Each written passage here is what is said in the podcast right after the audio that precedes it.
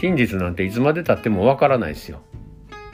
後で振り返ったら、あ、ああなってこうなってこうなったけど、まあ、結局俺何もやってないなとか、結局全部成り行きやったなとか。うん、我慢なんてないし、嫌なことってないんですよ、本来ね。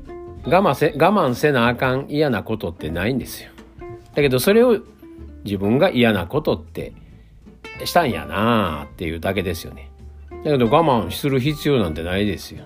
嫌やったらそこ、そこのバーから出たらええし、もうそこに所属してること自体が嫌やってなったら別にやめたらええし、まあ後ろの神様はいてますよ。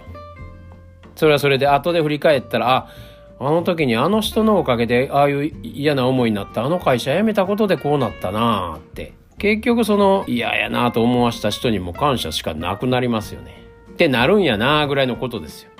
どうせそうなるんやから。